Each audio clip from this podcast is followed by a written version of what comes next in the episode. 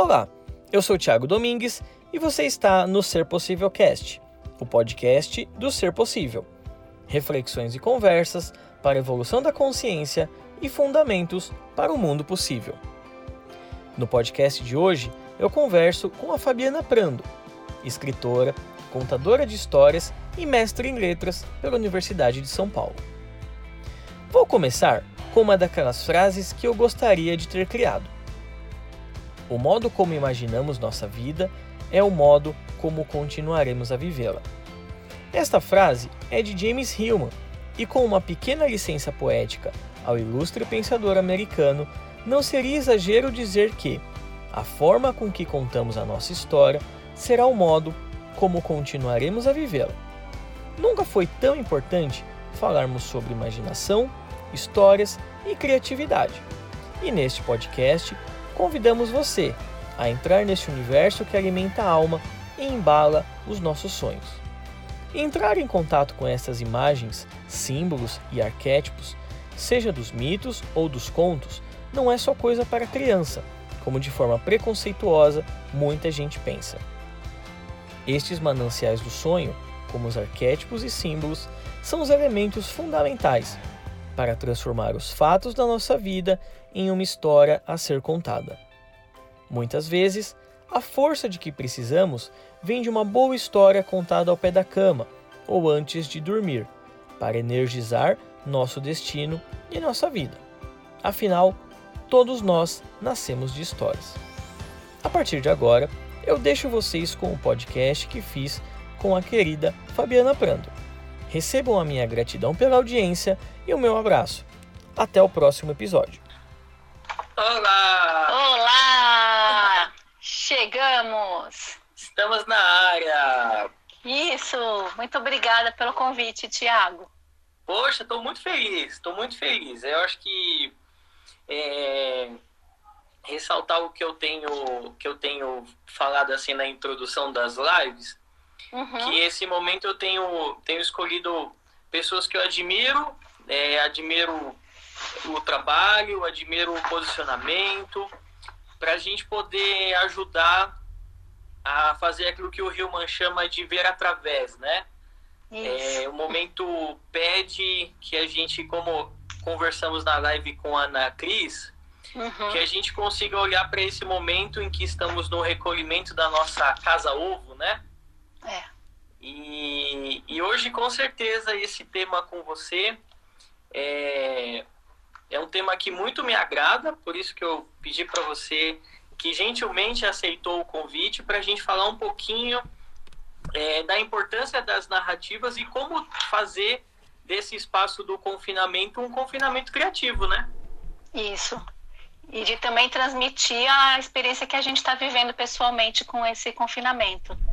Né? Ter realmente essa, esse compartilhar generoso e aí eu quero começar agradecendo a você pelo convite e agradecendo ao Ateliê Ocuili, porque está acontecendo aqui uma parceria intensa entre o Ateliê Ocuili e o Ser Possível, Ser Possível né, e o Tiago, porque nós estamos tendo a oportunidade de amplificar o que a gente vive lá no espaço do ateliê né, amplificar aqui nas lives, colocar isso na rede, disponibilizar. Então, é interessante observar como uma situação de confinamento pode ser vivida como uma experiência de expansão. É expansão, tá conexão, é, tudo isso eu acho que são, é, são posturas necessárias. eu acho que quando a gente fala em, em criatividade, é, abrir espaço para essas posturas integrativas, para essas posturas criativas que estavam um pouco em desuso na, na forma com que a gente estava vivendo as nossas vidas, né? Exatamente. E aí a gente combinou, né, Ti, que a gente ia começar a live com uma leitura, e aí você falou que a sua voz era de taquara rachada e que eu queria ler. Eu falei que não. Não, não tem problema, a gente quer, ah, quer ouvir a sua taquara rachada. Não então... é só então, taquara rachada, taquara rachada, fit e língua presa. Então é uma coisa maravilhosa. Eu vou pedir, inclusive, um pouco de generosidade para as pessoas que estão ouvindo aí, mas é, é por, uma, por uma razão nobre, né? A gente estava conversando e um dos insights que surgiram com a nossa conversa foi uhum. que hoje é dia 19 de abril. E dia 19 é. de abril é o quê? Dia do índio. Pois é, dia do é. índio, é. né? E, é. e aí a gente estava conversando, eu até comentei com a Fabi desse livro aqui, que ele é um livrinho, mas ele uhum. é um uhum. livrinho no tamanho, porque ele é um livro seminal, ele é um livro é, que, que traz muitas reflexões poderosas, assim. Eu acho que o, o sábio é aquele que tem é, condição de dizer é, muita coisa falando muito pouco. E com Isso. certeza o, o Krenak ele conseguiu nesse Ideias para Adiar o Fim do Mundo é, sintetizar muito das nossas angústias, das angústias é, dos povos que historicamente foram marginalizados. E, uhum. E aí eu resolvi ler um pouquinho. Então eu vou ler um pouco e depois o Fabi vai ler. Vamos deixar de, de surpresa, assim? Vamos, vamos deixar de surpresa, é. então, beleza. Eu quero, quero compartilhar essa, essa, esse trecho. É um trechinho mesmo. Uhum. É, como a Eli falou, o Krenak é um profeta. Eu acho que isso, esse livro é, é um livro mágico, assim. Recomendo. É, depois e... você mostra ele de novo para o pessoal que entrou agora. É. Sim, depois eu mando, é deixo as fotos lá no, no nosso grupo, no, aqui no, no Instagram, para o pessoal dar uma olhada. Ótimo. É, ele diz assim, ó, na página 49. Quando nós falamos que o nosso rio é sagrado, as pessoas dizem, isso é algum folclore deles. Quando dizemos que a montanha está mostrando que vai chover e que esse dia vai ser um dia próspero, um dia bom, eles dizem, não, uma montanha não fala nada. Quando despersonalizamos o rio, a montanha, quando tiramos, tiramos deles os seus sentidos, Considerando que isso é atributo exclusivo dos humanos, nós liberamos esses lugares para que se tornem resíduos da atividade industrial e extrativista. Do nosso divórcio das integrações e interações com a nossa mãe terra, resulta que ela está nos deixando órfãos.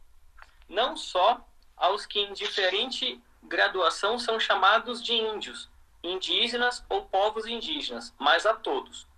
Tomara que estes encontros criativos, que ainda estamos tendo a oportunidade de manter, animem a nossa prática, a nossa ação, e nos deem coragem para sair de uma atitude de negação da vida para um compromisso com a vida, em qualquer lugar, superando as nossas capacidades de estender a visão a lugares para além daqueles a que estamos apegados. E assim o livro continua, mas assim como o desejo do Krenak, eu também espero que esses encontros criativos é, animem a nossa prática e a nossa uhum. ação. É, uhum. Eu, assim, enquanto lia esse livro, eu vi muito é, eco assim do James Hillman, mas também Sim. Daquele programa que você e a Eli fizeram, acho que na semana ah, passada sobre o titanismo. Sim, uhum. mitomaníacas, sobre o titanismo. Uhum. Que é justamente essa, essa, esse movimento devorador que a gente está vivendo. Quando a gente despersonaliza tudo, a gente abre de fato uma, uma possibilidade para isso é, ser algo inanimado, que não merece a nossa atenção, nosso carinho, nossa proteção. É, e lembrar que esse programa que você se que você se referiu, ele foi gravado em novembro. Então Uau. ele foi bem profético. é, foi em novembro. Para quem está entrando agora, a gente está falando do Mitomaníacas, que está pela Rádio Mega Brasil Online. E é um programa muito bacana que fala sobre os mitos. Então, quem ainda não ouviu, entra lá, Mega Brasil Online, Mitomaníacas, ó, show de bola. Junta você e a Eli, não tem como ser algo mais ou menos, né? É uma covardia, né? É uma covardia. Então, e, então puxando o seu fio, né, falando desse, desse lugar de, de criatividade, de realmente honrar a, a natureza, honrar os encontros, a presença. Eu também hoje fui visitada por uma lembrança que veio na forma de um livro, eu vou mostrar aqui para vocês, um livro que se chama Tudo que eu aprendi Sim. Não, tudo que eu devia saber, aprendi no jardim de infância do Robert Fulghum. E esse livro me visitou hoje, enquanto eu lavava a louça aqui na minha casa, e aí eu lembrei de um trecho dele que ele fala assim: puxa, como seria bom se o mundo todo pudesse parar para ouvir uma história, tomar um leite com biscoito e tirar uma soneca à tarde. Aí eu falei, uau, como seria bom? Não, o mundo parou, né? O mundo parou. E Sim. foi por causa do, do coronavírus. E aí eu peguei, fotografei para o Tiago alguns trechos e falei, eu quero trazer esse livro aqui para comentar. E aí eu quis de verdade agradecer a, a essa escola que para mim foi o jardim da infância, porque a pessoa que está aqui diante de vocês tem que agradecer a. Eu puxei aqui cinco lugares em que eu vivi essa experiência de profundo contato com o ser. A gente está aqui no ser possível, né, é, Tiago? Então, cinco lugares em que eu pude cultivar o ser. Primeiro lugar, Jardim Escola Reino Encantado na Rua Cajuru, a minha pré-escola. Me emocionei, porque foi um lugar assim especialíssimo que eu desejei ardentemente estar ali, né? Minha mãe é, lembra de me conta, né? Que eu pequenininha queria ir para aquela escola e quis ir o jardim de infância. Amei, fui muito feliz ali. Então, primeiro ponto, agradeço ao Jardim Escola Reino Encantado.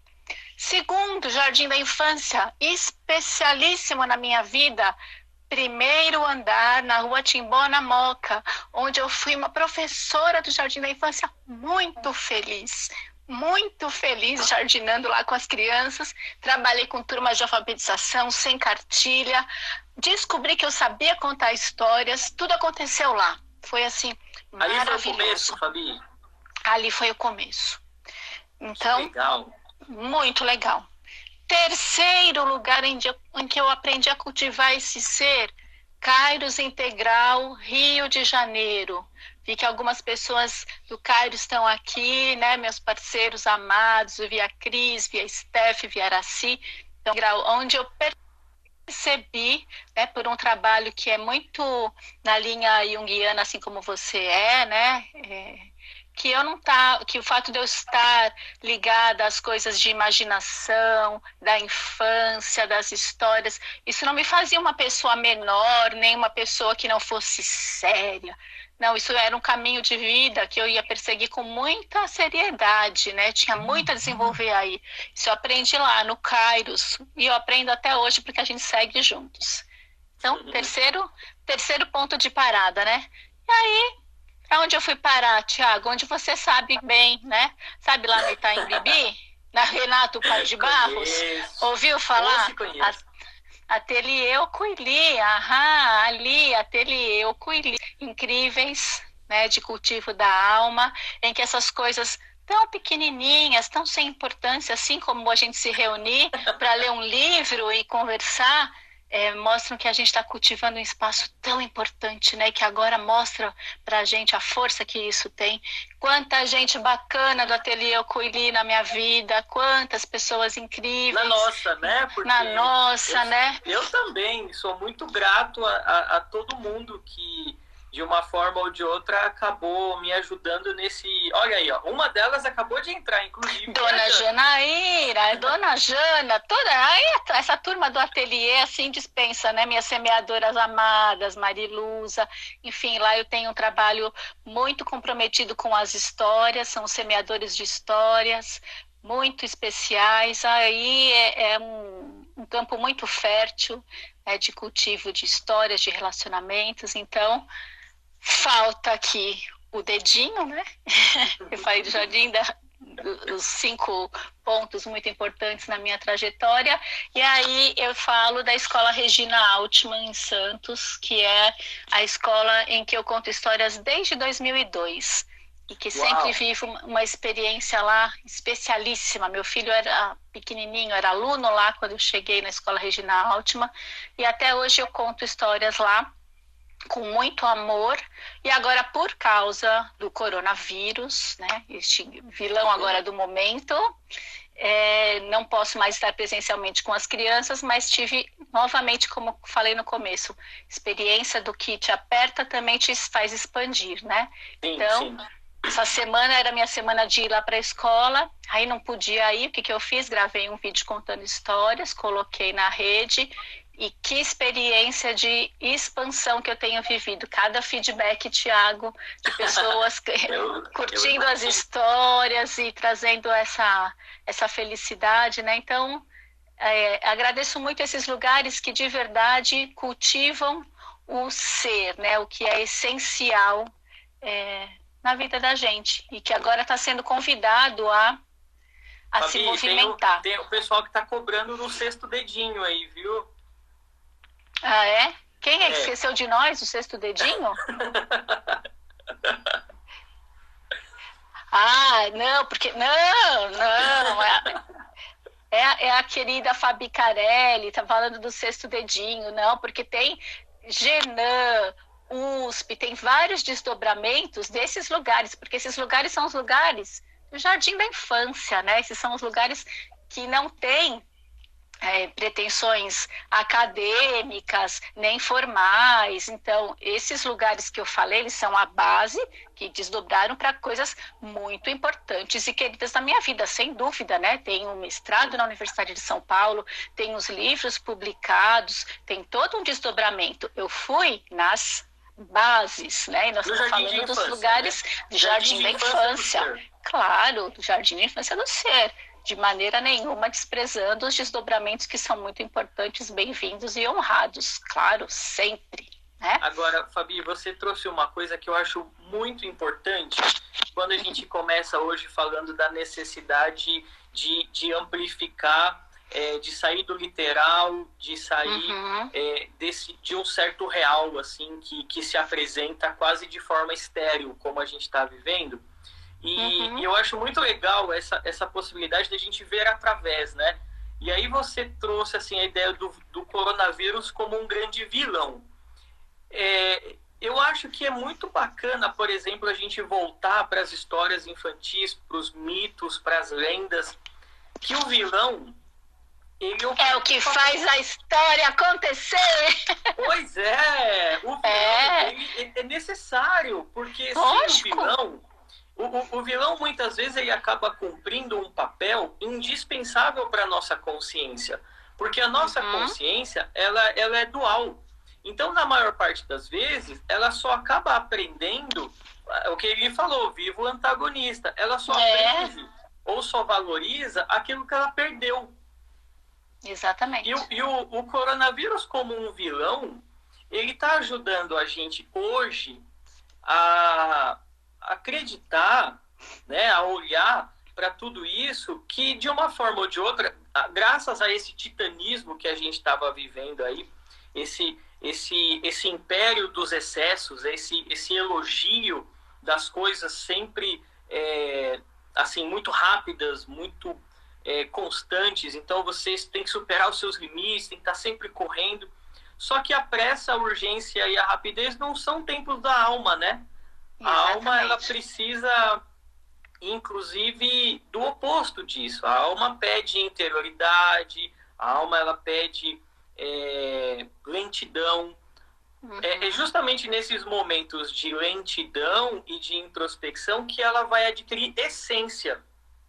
Só que nesse momento, e graças ao coronavírus, o vilão da história, é. a gente está conseguindo, inclusive, ter essa conversa que a gente está tendo pois aqui. É. é preciso amplificar né, a importância de um vilão como o coronavírus para ajudar a gente a valorizar aquilo que a gente havia perdido. Sim, porque sem o, coronavírus eu não saberia nem o que era uma live, né? Porque, como eu falei para algumas pessoas, eu estou desembarcando no século XXI agora. Então é live, é podcast, é canal no YouTube, todas as novidades que eu tinha, né, até um certo preconceito com relação a isso. Eu achava que eram coisas assim de superficiais, ai, rede social, que preguiça, né, alguma coisa assim que eu tinha uma resistência. E hoje eu percebo que a gente olha para essas coisas de forma diferente, porque são formas de você estar em contato, de você trazer a sua mensagem, de você trocar com mais pessoas, né? Então, o coronavírus teve, assim, uma importância fundamental, né? Muito, muito fundamental nisso. foi o antagonista necessário, inclusive, né, para para muitos desdobramentos. É claro que se a gente não tomar cuidado, como a Eli mesmo falou na, na primeira live que a gente fez, se a gente ficar bitolado ali no Globo News e se a gente ficar assistindo notícias 24 horas, a gente uhum. só vai focar a, a nossa percepção para o negativo, para aquilo que ele veio tirar. Quando, na verdade, o objetivo é, é esse diálogo é, entre as polaridades. Uhum. Uhum. E aí é nesse diálogo que a gente vai falar, opa, peraí, o, o, o coronavírus, ele também está é, tá me ajudando a, a ressignificar algumas coisas. O coronavírus está me ajudando, por exemplo, a olhar melhor para minha casa, seja a casa física ou a casa metafórica, né? Uhum. Então a gente tem inúmeras possibilidades é, de olhar para esse fenômeno, que é o fenômeno Exatamente. que a gente está vivendo. É. E como escreveram aqui há pouco, né? Se nós que temos alguma coisa bacana para compartilhar, nos retiramos desses ambientes de conversa, né, de rede social, sobra espaço só para quem não está falando coisa nenhuma, né? Então acho que realmente é importante a gente trazer essa conversa do ser, a conversa da alma, a conversa de essência para as redes. Sim, é? necessário.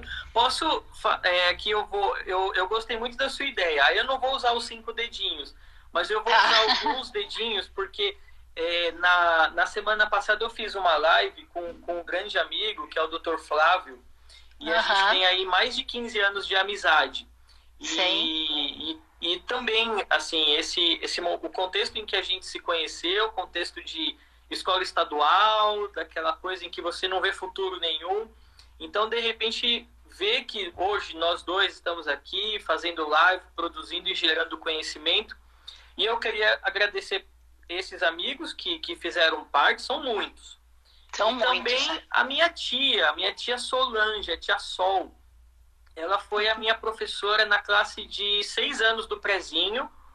Uhum. E foi com ela que eu, que eu aprendi, depois da minha mãe, claro, o fascínio que é a, o ato de ouvir histórias, primeiro com a minha mãe, depois com a minha tia, e a importância das brincadeiras, assim, como as, essa dimensão lúdica, isso eu tinha 6, 7 anos de idade, como foi, como foi importante, como foi um jardim de infância do meu ser. Então, quero deixar esses dois, três dedinhos aí de agradecimento.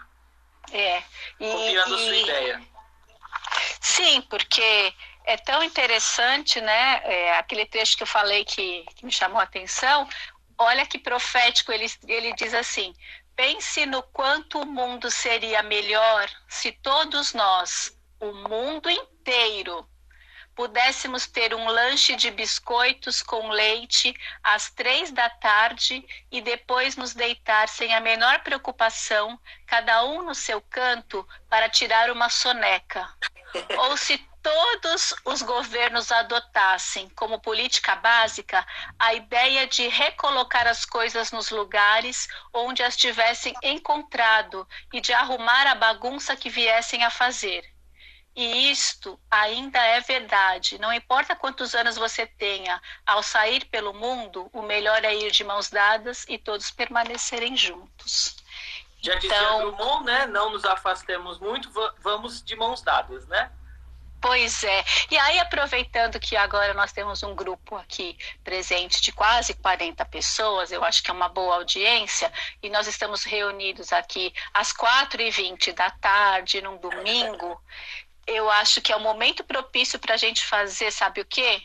Hum. Hum, o quê? Ouvir uma boa história. Oba! e eu fui longe, hoje é dia do índio, né? De, como você lembrou, então essa ideia de se reunir, de estar tá todo mundo em volta é, de um fogo, e a gente vai ouvir uma história que veio de um lugar bem distante. Vocês vão descobrir agora pela música que eu vou colocar para tocar. Fiz uma playlist aqui para nossa live. Atenção. Vamos lá. Tá saindo o som? Ainda não, né? Ainda não. Vamos lá. Falha técnica. O século XXI tem esses desafios. Vamos lá. Bom, não está saindo a música, mas vocês agora vocês podem imaginar, né? Um... A gente pode imaginar a música. Pode imaginar assim os tambores, porque essa é uma história africana. Oba. Há muito tempo atrás, na África, um rei poderoso se apaixonou. Se apaixonou por uma bela mulher e fez dessa mulher a sua rainha. Casaram-se com todas as cerimônias, com toda a pompa e circunstância. E assim foi só acabar toda a festividade, a mulher, agora rainha, colocar o pé no palácio para misteriosamente adoecer. O que será que aconteceu? Não, não era coronavírus, nada disso. Não tinha, é tempo antigo, não tinha essa doença ainda. Mas o fato, Tiago, é que ela começou a definhar definhar, emagrecer, ficar pálida, a ponto assim de não conseguir mais levantar da cama. Bom, o rei, com todos os recursos, chamou várias pessoas, os feiticeiros, os médicos, os fofoqueiros, todos que pudessem ajudar para resolver o problema da, da rainha, mas nada, nada ajudou, ela só fazia era piorar. Até que, tomado por aquele ímpeto heróico, o rei resolveu que ele mesmo ia buscar a cura para sua rainha. Ele era muito apaixonado por ela e assim ele montou no seu cavalo e foi. Cavalgou, cavalgou, subiu as altas montanhas, passou nos vales, cruzou os rios, chegou num campo distante, na região mais simples do reino, onde viviam os camponeses. E lá ele viu uma casa, era assim uma cabaninha. E essa cabaninha chamou a atenção do, do rei, porque tinha alguma coisa ali que era aconchegante, que chamava a atenção dele. Ele viu uma fumacinha saindo assim pela chaminé, e aí ele foi olhar, espiou pela janela e viu um casal um homem e uma mulher, um de frente para o outro. E ele via que os dois estavam assim, um olhando nos olhos do outro. Ele via a boca do homem assim. E aí ele percebia que a mulher estava numa felicidade, sabe? Ela era assim, rosadinha, bochechuda, feliz. ela gargalhava, ela jogava a cabeça para trás. Ela era a expressão da felicidade. Tudo aquilo que ele queria ver no rosto da sua rainha, ele estava vendo no rosto daquela mulher, aquela camponesa. Porta. E quis saber o que, que acontecia ali. E o camponês ficou até sem graça de receber o próprio rei na sua humilde moradia, mas foi cordial, recebeu e, né?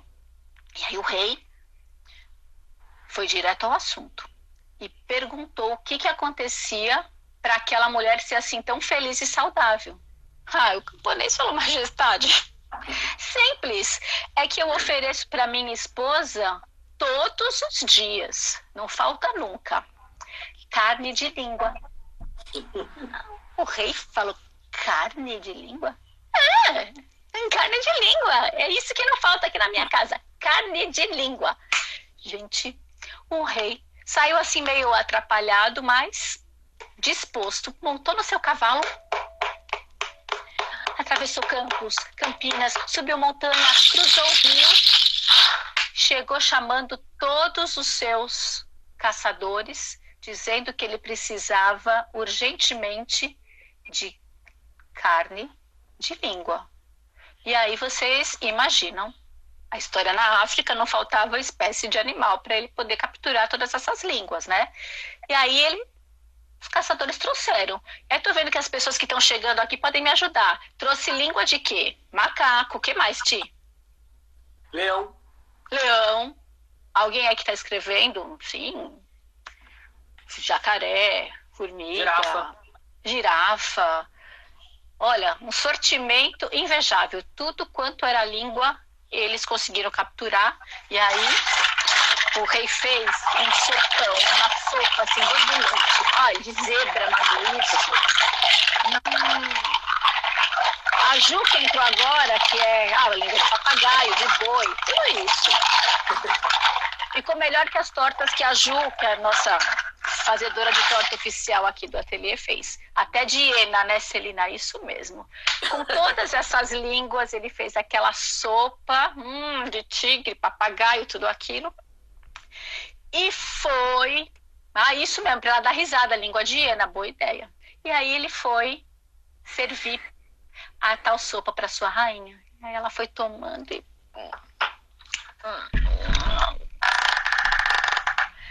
Ela achou péssima, sabe, Tiago?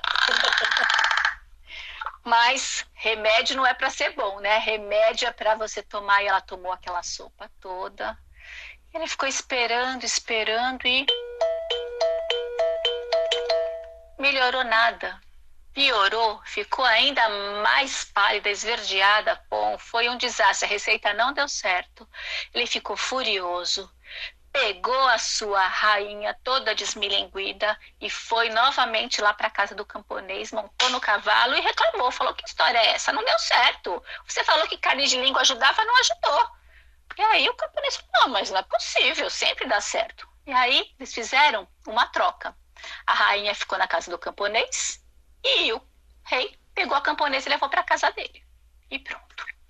Passou o tempo, poucos dias.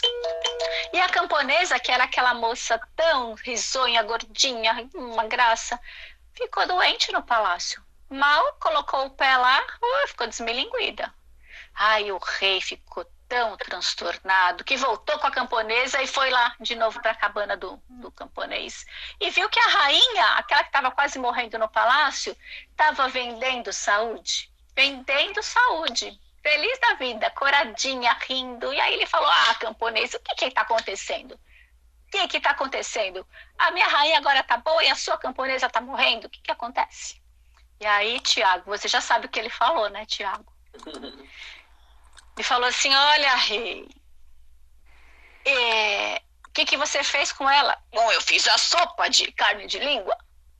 Não era isso. Esse rei ele tinha um problema que o nosso mundo tem na literalização. Já ouviu falar da literalização? É, ele literalizou e ele fez a sopa de carne de língua. Pois aí o, o camponês falou assim: não era isso, rei, não era nada disso. Carne de língua é o que eu ofereço para a minha esposa e estava oferecendo para a sua também, são as histórias que eu conto com a minha língua. É isso que, que fez toda a diferença para elas. E aí o rei ficou assim abismado, porque lá no, no palácio ele tinha acesso às melhores informações, sabe? Eu acho que ele estava por dentro de todas as informações, as notícias, tudo acontecia, estava tudo em dia lá no palácio, mas não tinha espaço para essa história, para essa conversa, para esse lugar que não é o lugar do logos, que é o lugar do mito, né?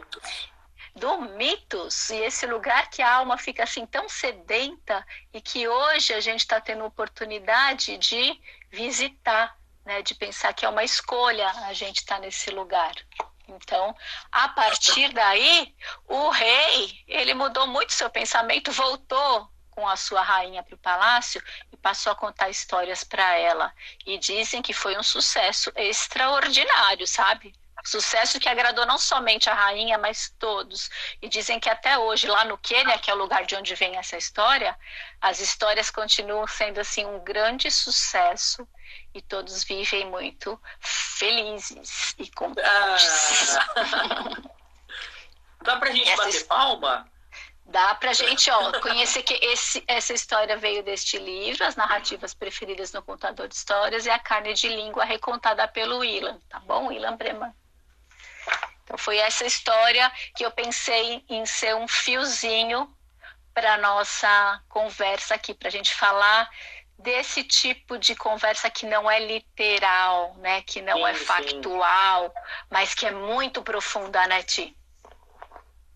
Eu quero aproveitar que a gente está aqui, que as minhas duas contadoras de histórias favoritas entraram. A minha mãe acabou hum. de entrar e a minha irmã uhum. também. mas você é muito sortudo, né? Eu sou muito sortudo, muito, muito. É, a minha irmã, inclusive, professora da, da Prefeitura de São Paulo, e, e eu tenho certeza que ela deve é, ficar de olho aí, porque ela vai pegar esse livro para contar para os alunos dela, com certeza. Agora, uhum. Fabi, uma coisa que eu queria te perguntar é, foi uma questão que surgiu esses dias no consultório e foi muito interessante. Ó, minha irmã aí, ó. É, que um, um, um paciente. Eu estava conversando com um paciente que ele tem uma filhinha de uns quatro anos, e inclusive até pedi para ele aparecer aqui na live. E aí eu, uhum. eu comentei para ele, claro, né, da, da, da, importância da sopa de língua, da importância da gente contar histórias, e ele falou assim, Tiago, eu vou contar. Eu só não vou contar aqueles contos em que, por exemplo, a Chapeuzinho Vermelho morre. E ah. abre a barriga dela, e eu falei, mas poxa vida, você vai estar tá passando, você vai estar tá pulando a melhor parte do, dos contos e tal. E aí ele falou que isso tudo era muito forte para ela. Enfim, eu dei uma, uma explicação, a gente conversou um pouquinho da função catártica dos mitos, da uhum. importância uhum. da gente falar de uma forma indireta sobre a morte, sobre as transições. Mas eu queria que você conversasse aqui pro, pro pessoal, inclusive para ele, a gente não pode passar é, essa, essa versão um pouco politicamente correta dos mitos, por, da, das lendas, e por que, que é importante a gente é, ter esse hábito de contar histórias, é, por mais que a gente não seja um especialista como você, né? Não, eu acho que isso daí, na verdade, né? Hoje a, Ana Cris, ela me mandou uma foto, né, que era assim, o que você deixou de ser quando você cresceu? Eu adorei essa foto. Assim, o que, que diabo que eu queria saber, né? Que momento em que a gente esquece, né, as coisas que são fundamentais e que a gente tinha tanta liberdade, de repente a gente vira uma coisa que tem que ser politicamente correta. Não sei, que coisa, que difícil isso, né? Bom, é, mas enfim, existe de verdade um profundo desconhecimento né, da alma humana e perceber, eu acho que as pessoas subestimam demais as crianças, né? Acho que as crianças não sabem, que as crianças não vivem conflitos profundos internamente, que as crianças não têm um mundo interno, né? Que elas são tolinhas e é tão, tão lamentável isso, né? Porque eu acho que é o momento que você perde a conexão com a criança, né? Quando ela sente que você não a trata com o, devido respeito que ela merece. Né? Então, com a sua a gente... criança e com a criança que está em torno de você, né? Exatamente. E assim, né, é, a criança, ela está num lugar de muitas coisas incertas, muita escuridão, né? Ela sente as coisas e não consegue nomear. No momento que eu ofereço uma história que tem um lobo, que tem uma bruxa, que tem um mal, ela consegue dar forma para aquilo que dentro dela não tinha forma. Então, essa coisa de dar um, você dá um continente, né? Os contos de fada, essas histórias intensas, ela dá um continente para a criança organizar o mundo interno dela. Então, é assim, é um desserviço você tirar isso da criança. Né? Eu acho, assim, lamentável. E não é e, e, é tão maluco porque você, na verdade, está deixando a sua criança não equipada para a vida real, né? Não equipada Sim. para o mundo. Então você faz a criança ficar numa realidade é, ah, é, é muito temerário, sabe? Eu, eu tenho realmente é, preocupação com isso, porque fica despreparado. Você não dá aquela é, vitamina no tempo certo, né? Então, quando você é criança, você não teve conto de fadas, oi? Né? Você não sabe a história do lobo e da Chapeuzinho, mesmo porque né, o, o, o, lobo, ele come a Chapeuzinho, mas depois ela sai do... Sim. Viva, né? Então, assim, tem uma transformação ali no, no, no ventre do, do lobo. Igual a gente vê aquela, aquela, aquela música, né? Não, atire o pau no. Essa, essas, hum. essas artificializações todas da, da vida que acabam muitas vezes deixando a gente como a, a, a primeira parte do rei é, da carne de língua, literal demais, né? Então, literal demais. Eu né? e nega e nega a violência que é sua, que está dentro de você, né? Então, o que, que eu faço com isso? Às vezes eu começo a pensar, nossa, eu devo ser um monstro, né? Porque eu tenho pulsões aqui, eu sou violento você. Então, aquilo não acha um lugar é, no, no imaginário, né? Então, é muito, muito triste isso como diz assim, ai que preguiça, realmente dá muita preguiça, né? Dá muita preguiça. E aí, porque aí, então, é tão maluco, porque aí não pode isso, não pode ver é, esses temas numa história, que é o lugar essencialmente preparado para isso, mas aí está exposta a noticiário, está exposta a várias coisas que estimulam a erotização da criança, então várias coisas assim que não encaixam, sabe? Então Sim. você não, não pode atirar o pau no gato, mas pode dançar na boquinha da garrafa, entendeu? Então eu, eu não entendo. onde, é. onde foi que, que, que isso tudo tomou essa, essa proporção muito literal? Eu acho que essa, essa é a questão que, que, que fica disso tudo. Agora, Fabi, eu, eu, também tenho uma outra pergunta que eu, que eu acho que é uma, uma pergunta que, que foi ali, vamos pensar, o disparador do, do nosso, da nossa live de hoje. Uhum. É, pra, a gente chegou, então, a gente não escolheu, então estamos todos nesse confinamento, que não é um confinamento voluntário. Não. É, como é que a gente, como é que a gente pode pensar é, a, a criatividade nesse, nesse momento de, de confinamento? Através das histórias, através do ato de ouvir ou de contar histórias. Para quem nunca teve isso, como é que como é que a gente dá os primeiros passos? Então, é, eu, eu começaria, né, primeiros passos, assim, eles têm livros em casa, não tem? Então, pelo menos quem tem criança em idade escolar, com certeza as crianças têm, porque a escola, com tudo que a gente né, critica e fala da, da escola, sim, ok, a escola tem problemas, mas também a escola, né, hoje é o lugar que promove a leitura. Bem ou mal, é ali que a criança tem que ler o livro do mês, né? Existe esse trabalho que a gente não pode tirar da escola, né? Ela faz esse, esse trabalho. Então, não sei, um caminho, ler os livros que o seu filho já tenha lá na casa, né? Em casa com, com ele. Eu acho isso fundamental. Outra proposta que eu acho bem bacana e vai muito na linha, eu vou fazer também, né, a, a hora de falar assim, ah, fale das suas coisas, das suas coisas. Sim, sim. Então, sim. né, vou falar das minhas coisas. Primeiro vou falar que se você não sabe que livro ler para o seu filho, ah, que livro difícil, eu vou recomendar três. Boa, hum. boa. A Flor de Lirolá e outros contos da América Latina, que eu escrevi com a Celina é? Bodemiller, é? Fabiana Pranda e Celina Bodemiller. Essa dupla é boa. Contos da América Latina, ó, maravilhosos. Esse aqui é pela Panda Books. Ele é tão bom que ele gerou o segundo que saiu pela Moderna, que são os Contos Encantados da América Latina. Maravilhoso também. Esse aqui tem umas ilustrações da Adriana Quezada, que é uma mexicana maravilhosa, livro lindo. E este, que é de Arrebentar, de Lindo, livro lindo que saiu pela Duna Dueto, são os contos de bichos da África. Que histórias maravilhosas. Uma ilustração assim, de cair o queixo. Quem ilustrou foi a nora da Celina. A Celina é aquela sogra que faz a nora trabalhar. Então, a, a nora dela que é americana, Obbs, foi a ilustradora deste livro. Então, livro maravilhoso.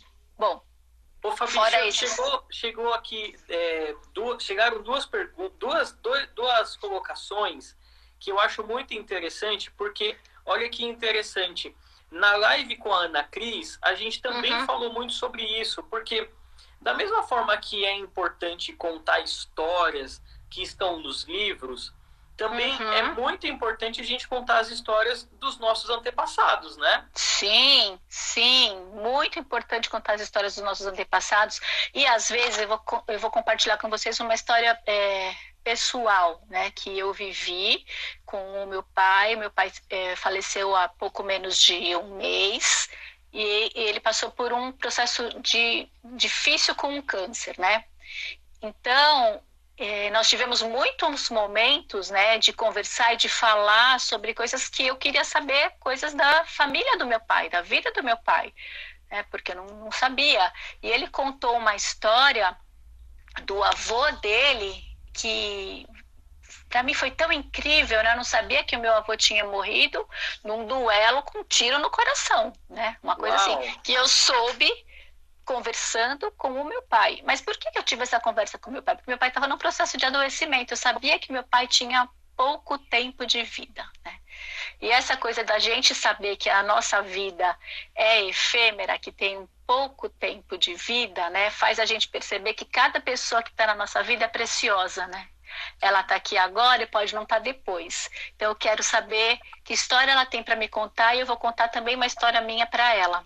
Então, talvez no momento de confinamento, como a gente, que a gente está vivendo hoje, está nos lembrando que a vida é rara, é preciosa. A gente pode adoecer, pode não estar tá mais aqui. E agora a gente está junto. Então, eu posso espernear, estrebuchar, achar que é um castigo eu estar tá aqui trancada com você, ou eu posso virar a chave e falar: Nossa, eu estou aqui com você, né? Puxa, o que será que você tem para me contar que eu ainda não sei? O que você tem para me contar que eu ainda não sei? É, ter um, um, uma curiosidade assim e pensar que os momentos são únicos, são raros, as pessoas também são passageiras, né? Sim. Então, eu acho que vai, vai muito assim da mudança de perspectiva, sabe, Tiago? Como você recebe isso? Você pode receber como um castigo ou como uma bênção, né? Então, eu acredito que não é o que acontece com você, é o que você faz com o que acontece com você que faz toda a diferença. Né? E eu acho história... que a história, né, a história, ou a história, como o Guimarães costumava falar, é... fazer essa diferenciação, a história com E, é, é, ela tem esse, esse papel de dar um continente para essa, essa transformação ou para essa ressignificação, que às vezes não é algo necessariamente bom, gostoso, mas ela, uhum. a história ajuda a gente a, a dar um formato para a gente assimilar essa informação e transformar uhum. a informação em experiência, né? Exatamente. E pensando também assim, né, que nós é, aqui eu, eu, tenho uma percepção é, muito ligada ao que o Hillman disse, né? Eu não sou psicóloga, mas eu sou bem xereta, sabe, Ti? Eu leio muito é, esses autores que vocês estudam, e tenho muito, muita curiosidade e eu fiquei muito impactada com a leitura do Código do Ser.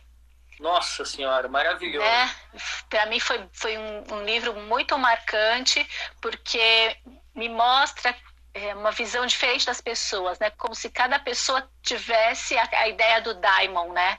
O seu daimon, o que você tem a oferecer, o seu presente que é único né, e que vai contra aquela ideia de que todo mundo é, pode ser o que quiser, né? Eu vou fazer tudo, eu não desisto, posso ser o que eu quero. Não, você pode ser o melhor que você é capaz de ser, né? Dentro Sim. da sua característica. Então, eu acho que ter esse olhar, não só com relação às crianças, né? A gente olhar assim, olhar o que, que aquela pessoa, né? Tem, qual que é a característica dela, que presente que está embrulhado ali. Eu tenho muito isso quando eu olho para uma pessoa, é uma coisa meio maluca. Eu fico olhando para a pessoa e imagino como que ela era quando era criança. Eu tenho isso. É um costume, né? De olhar assim, eu já fico imaginando ah, como que era criança, tinha aquela carinha assim, eu faço isso. E, e, é uma coisa bacana que faz com que eu tenha uma proximidade maior das pessoas, que eu não caia muito na na encenação do jogo do adulto, sabe? Que a pessoa faz aquela pose, eu sou adultora fulana de tal. Né? É, é, é. Eu tenho uma forma de, bloque... é, de bloquear isso e olhar que ali mora, né, um ser que é inquieto, que já foi criança e que ainda tem alguma coisa ali, tem aquele, aquela centelha tá viva ali. E é com aquela centelha que eu quero me relacionar, que eu quero conversar. Então, eu quero a partir da minha centelha conversar com a sua, cutucar. Eu acho que o mundo está precisando disso, de coisas que sejam mais originais, que sejam mais generosas, mais diversas e menos padronizadas, porque esse sistema que a gente viveu e conheceu está agonizando, morreu. Precisou chegar um coronavírus para dar uma chacoalhada na gente, né? Então eu penso que agora é o momento da gente ficar em casa, Mas não só nessa casa que nós estamos aqui. Nessa casa aqui, o ovinho, né? O lugar assim, né, mais íntimo e pensar qual é o meu lugar de contribuição, né? Qual é o lugar em que eu posso fazer uma diferença? Então, é, isso vai ser muito necessário. E aí o meu lugar, que é esse lugar das histórias, eu não acho de maneira nenhuma, Tiago, que as histórias vão salvar o mundo, que só existe salvação na história. Não tenho essa relação né, utilitária com as histórias, porque eu acho isso um horror, né? Não, não, de maneira nenhuma. Porque a nossa capacidade de fabulação ela também pode ser feita com propósitos nefastos, né? A gente pode usar um mito aí para justificar absurdos. Eu não, não tá é aí isso. a Segunda Guerra, né? Isso é, tá aí. é, é, não é isso. Mas eu acho que você prestar atenção nas coisas como olhando os esquemas narrativos, né, e você pensar na sua narrativa de vida, você pode pegar uma, um momento como esse que a gente está vivendo, de adversidade, né, e pensar o que que isso na minha jornada de vida pode ser um ponto, né, pode ser de aquela, aquela né? de virada, né, sabe, ter um, um lugar assim, um, de olhar a sua trajetória como uma narrativa de ser você também esse autor que vai lá e se coloca e pensa, puxa, olha, quando eu era criança tive esse caminho, sabe a jornadinha do herói assim que você faz, mas mais autoral, é, mais atuante, menos seguindo alguma coisa que está fora de você, né? Sabe quando Ô, você Fabi, faz a partir de eu... você? Deixa eu, deixa eu aproveitar que eu estou vendo uma pessoa. Você falou nos Diamonds, né? E tem uma, uma pessoa muito importante que ela é quase um diamond para mim, além é. da Eli, da Jana, que é a Dilu. Dilu, minha ai, maravilhosa. A última vez que eu tive com ela foi lá na medicina. E que bom que você está aqui com a gente acompanhando essa, essa experiência narrativa. Agora, Fabi, você falando no Diamond, sabe o que, que me lembrou? Não. É, por que, que muita gente está assustando, né? Porque a nossa, a nossa libido, a nossa percepção, a nossa energia, ela tá muito para fora, né? Ela estava muito condicionada às pessoas, condicionada ao, ao, que eu faço lá fora. E de uhum. repente a gente foi lançado, ou seja, a nossa libido teve que introjetar, ela teve que é. ser internalizada. E, e quando a gente silencia os barulhos de fora, é que a gente consegue se conectar com o nosso daimon. E é muito curioso porque felicidade em grego é eudaimonia. Ou seja, hum. não é a ausência de, de, de, perturbações, não é a ausência de sintomas, mas felicidade para os gregos é você estar conectado com a sua mensagem, com a sua história que você veio contar para o mundo. Uhum. É, isso, né? É o projeto pessoal, é a questão da individuação, né? Então você não tem que seguir alguma coisa externa a você, né? Não existe seguir aquela celebridade ou aquele modelo Sim. externo, né? Então tem assim um, uma trajetória sua, né, para ser desbravada e que é terrível, porque se você não fizer, ninguém fará por você. Aí é não. é triste, né? Eu ouvi você e Amy hoje cedo e, e, eu achei muito interessante que vocês estavam comentando é, no, no, no, no Mitomaníacas, uhum. que é justamente assim, as, as celebridades, elas, elas saíram do Tártaro, né? Sim. Pra, pra, pra nesse, nessa dinâmica titânica, é, para mostrar os excessos, né? Então, quando você fala disso, a gente vive uma cultura que tende a endeusar as celebridades, mas endeusar o aspecto titânico, né? Então é sempre é. aquilo que é muito. Então é o consumo demais, a intolerância demais, mas infelizmente o vazio da sua experiência individual. Uhum. Demais também, né? Pois é.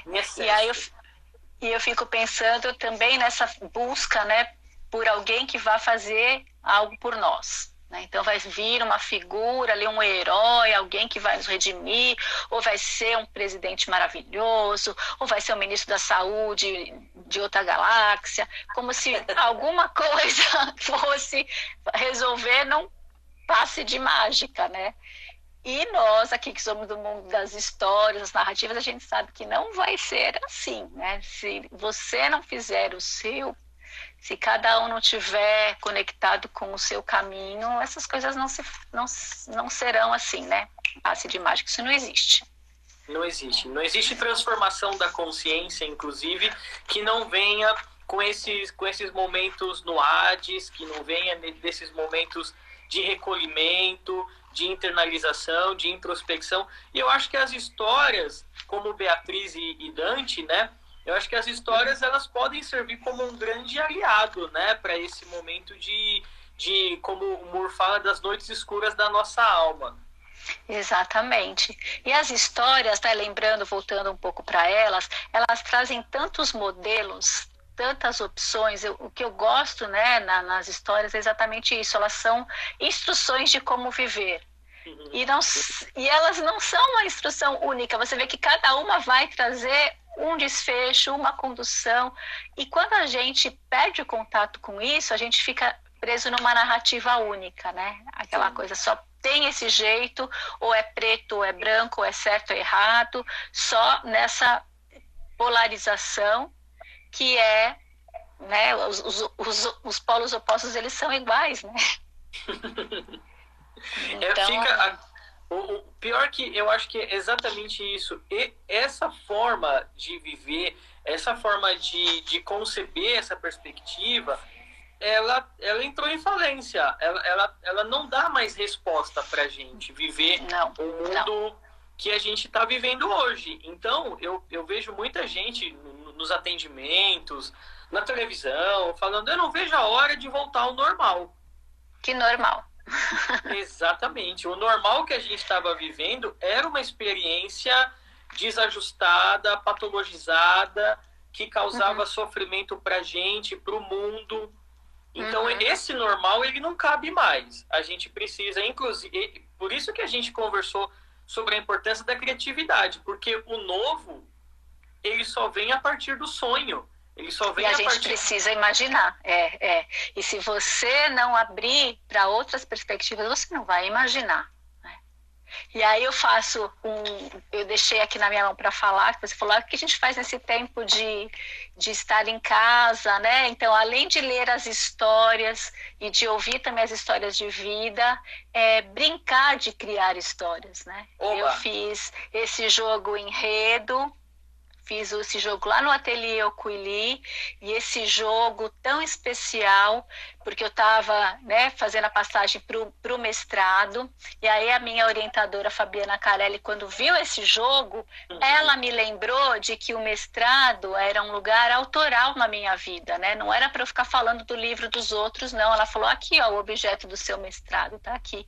Olha porque é assim, né, Tiago, de achar que o que está fora é o importante, que o modelo que está lá, né, já consagrado no cânone, é melhor do que o que você vai trazer para para oferecer. O tempo todo você se depara com isso, não é um lugar resolvido. Ah, não, eu sou sempre autoral. Não, eu estou sempre me esforçando para lembrar de ser. Né? Então, a Fabiana Carelli, querida, é, ela apostou aqui as fichas. Coisa rara, porque na academia, infelizmente, não é isso que acontece, né? É sempre mais do, me do mesmo. Mas eu tive esse grande presente e ele foi o objeto de estudo do meu mestrado. Então, é um jogo narrativo que em breve será comercializado. Né? Nós ah, não está vendo ainda? Ainda não, né? mas em breve será comercializado. Ele tem toda a, aqui a formatação foi tudo feito lá no ateliê, com as aulas da Ana Cris, com a roteirização da Eli também, né? Então, assim, tem muita gente que trabalhou aqui nesse jogo e a proposta dele é de criar narrativas. Então, é, a gente pode criar narrativas. Enquanto vocês não têm o um enredo nas mãos, dá para criar com outros objetos, com outras palavras, mas enfim, são ferramentas que a gente pode se permitir a experimentar, a ousar, a acreditar na sua história, né? Então, não existe nada fora de você, né, que possa ser maior, ou que te dizer mais. Não, eu acho que é um momento em que a gente é convidado a ficar em casa, não só no literal, sabe, Tiago? Ficar em casa lá dentro. Fabi, a gente tem um minuto e vinte, porque daqui a pouco o Instagram vai derrubar. Ele derruba, derruba. Ele é. derruba. Então uhum. a gente pode continuar falando e depois a gente faz um, um novo vídeo para a gente fazer um fechamento. O que, que você acha? Sim, eu acho que a gente já, já vai fechando agora, se não der tempo, a gente fecha lá, porque não parece aquele que desligou né, na, na cara da pessoa, parece uma falta de educação, né? E, é. e, e, eu queria pegar esse gancho da Eli, porque é um, uhum. é um gancho que eu tenho certeza que é, é o gancho e, e, a dúvida de muitas pessoas, né? Como é que Sim. a gente inventa um jogo narrativo com as, com as crianças, mas acho que não só as crianças, né? Com todos, com adolescente, com adulto, em casa. Porque eu acho que esse é um, é um grande desafio para a gente usar esse espaço da nossa casa também como um, um espaço de, de ventilação dessa criatividade. Então, você pode pegar alguns objetos, né? Alguns objetos assim, uma caneta, né? Água. Um exemplo, você reúne uma laranja, cinco objetos. Tem um jogo que a gente, no jardim da infância, jogava assim, colocava vários objetos dentro de um saco. E aí você começa. Era uma. Voltou. Olha, Oi, eu não sei em que parte do jogo que parou. Mas tá. eu acho que a gente podia começar do começo, né? Então, você. Eu disse, explicando... é, você pode fazer é, com alguns objetos, né? Tá. Isso é, objetos é um cotidianos, jogo... isso, isso é objetos, legal, né? objetos cotidianos. E você faz. Isso é um jogo que a gente faz muito em pré-escola, né? ah, eu vou para a lua e vou levar, e aí coloca uns objetos assim. É, eu disse para você, né? O Jardim da Infância ele é uma formação. Eu acho que todo professor, mesmo professor da universidade, se ele passou por uma sala de, de Jardim da Infância, ele será um professor melhor, porque ali não é fácil não, né? Você tem que fazer tudo para estar tá ali na frente daquelas crianças, enfim. Mas é, então primeira dica com esses objetos. Outra sugestão, Ana Escreve... Cris deu uma dica aqui, isso que eu achei super legal, histórias com fotos de viagem. Isso, que ela inclusive está fazendo no Facebook dela. Né? Tá ah. Tá, é, tá saindo cada narrativa maravilhosa. Quem tiver a chance de for amigo da Ana Cris, no, no Facebook dela, histórias maravilhosas. É, e outra forma também, né, de você escrever é, nomes, palavras papeizinhos e sortear e tirar, porque você cria trama fantástica, né? A gente começa a falar uma história e tem que colocar aquela palavra na história. Sabe, eu acho que o momento também de recuperar os jogos de tabuleiro, essas brincadeiras que a gente fazia, brincadeira do detetive, esses jogos familiares, né? Estar na presença das, dessas pessoas de uma forma lúdica e, e brincar, enfim, né? Se é, a gente, desde cedo, né, Fabi, a gente está associado a, a ter essa, essas experiências de recolhimento, né? Vai para o quarto, é, você não vai sair de casa, como...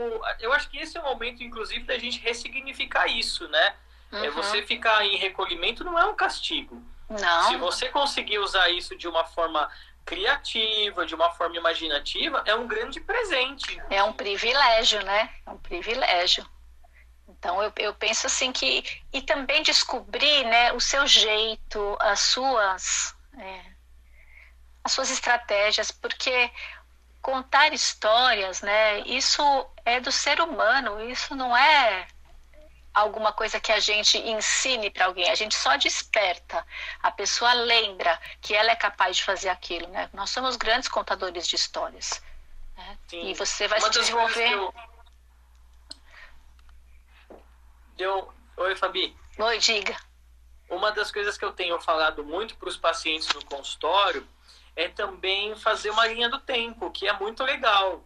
Uhum. Então, uhum. de repente, você começar a, a contar as suas histórias é, dentro de um sentido cronológico ajuda. E aí, a partir dessa cronologia, você, você brincar com os fatos. Isso. Então, começar a imaginar, começar a, a fantasiar dentro do, do fato. Ou seja, você, você parte do literal, uhum. mas depois do literal você vai imaginando e fabulando, e assim coisas incríveis têm acontecido. É, eu, eu, lembro também de fazer uma brincadeira de legendar desenhos ou imagens. Né? Então você recorta alguma coisa da, de revista ou faz um desenho e aí cola e aquilo ali pode ser uma maneira de você legendar, de fazer alguma história. E assim, né, e experimentar. Eu acho que é um tempo assim de se experimentar. Não tem certo, não tem errado. Tem o que a gente vai criar a partir de agora, do novo, né? Então é isso eu acho que de despertar para essa necessidade é, da gente sair das margens, sair das linhas, daquilo que, que a gente sempre é, foi acreditando o certo, acreditando o errado, mas eu acho que o mais importante é a experimentação mesmo. É, olha lá, ele falou fazer cartas de um tarô de histórias. Pois é, exatamente. Sim. Porque faça suas cartas também, claro, é isso mesmo. Então, acho que fazer de verdade, né, desse tempo um tempo de descobertas, né? Ao invés de você ficar reclamando, você experimentar, né? Aproveita que tem esse tempo, desfruta, né? Leia, tem, aí deixa algumas é, sugestões aí maravilhosas, como por exemplo ouvir o, os programas, né? Os podcasts temos mitomaníacas que está Sim. uma maravilha na Mega Brasil Online. Tem também na Mega Brasil Online o Era uma vez que eu apresento com a Celina Bodenmiller. A gente recebe cada semana um convidado e jovens, muito especial também, o Era Uma Vez. Comecei a semana passada, essa semana vai entrar episódio novo no podcast Fabulana, né? Esse é mais para os adultos, em que eu conto uma história e depois a gente amplifica. No primeiro episódio, quem está comigo é a Eliana Thier, a gente conversa sobre uma fábula sobre a fábula, também assim, ó, super bacana para quem gosta de escarafunchar as histórias, sabe aquela linha assim, o que, que essa história tem a mais para me contar? Então lá no Fabulana a gente explora isso, muito, muito bacana também. E aí, no YouTube eu também tenho um canal com meu nome, Fabiana Prando, em que eu estou contando histórias. Também é bem, bem bacana. Cada semana uma história diferente. E muitas opções, né? Eu acho que filmes maravilhosos que agora a gente tem acesso, séries, música. Eu acho que a classe artística sim está fazendo a sua contribuição, está trazendo tudo aquilo que não era útil está sendo de grande importância, né? Então, acho que Ótimo, muitas opções. Agora, o que, o que precisa é fazer, né? Eu acho que agora é. a, gente, a gente tem esse grande espectro de, de possibilidades, agora tem que ir lá e fazer, né? Isso, e não tenha medo de olhar para dentro, né? De repente, onde você acha que vai encontrar um monstro, você encontra quem? Você, não é, Ti? é isso aí. Fabi, quero muito te agradecer é, pela disponibilidade, pela gentileza. Quero agradecer por trazer assim contribuições riquíssimas, riquíssimas mesmo. Eu acho que é, a gente tem que agradecer a esse vilão do coronavírus é. por ajudar a gente a dar valor para algumas coisas que a gente já, já tinha perdido a, a, o, o, o sentido de importância.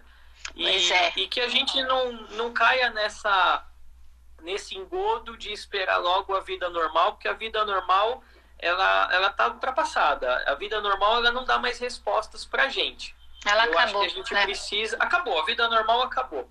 Uhum. Então que a gente consiga nesse momento de, de confinamento, de recolhimento e também agora com, com o fermento das histórias, a gente consiga despertar para a experiência do sonho, para a experiência da imaginação e é. te agradecer por ter possibilitado esse, esse, esse, essa, esse caminho de acesso a esse universo.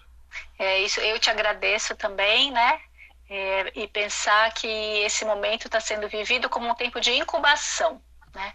Uma incubação para a nova vida que virá e que nós temos grande autoria nela. Né? A gente agora está escrevendo a própria história, não estamos assim adormecidos. Vamos fazer disso um tempo de despertar profundo. E agradecer muito por todos que estão aqui, né, que estiveram com a gente. E aguardando a sua próxima live, Tiago, que o canal está ótimo. É, com certeza. Obrigado a você, obrigado a todo mundo que seguiu com a gente. Eu acho que é essa, esse momento, né, dessa corrente do bem, dessa corrente de, de solidariedade, de, de imaginação, ela é importante nos dias de hoje para a gente aproveitar de forma criativa a incubação, né? Isso, cada um oferecendo o seu presente, né? O que a gente pode oferecer, eu vou com as histórias, cada um leva o seu, o seu, a sua oferenda, né? Essa incubação. E é isso. Até a próxima, pessoal. Até. Obrigado. Lembrando Muito obrigada. chegou um pouco atrasado, a live fica é, por 24 horas aqui no nosso Instagram. Isso. E, e em breve a gente faz outra, hein, Fabi? Adorei, foi muito bom. Muito bom. Vamos que vamos. Vamos. Um beijo grande e até a próxima, beijo. Gente. Tchau, tchau. Obrigada. Tchau.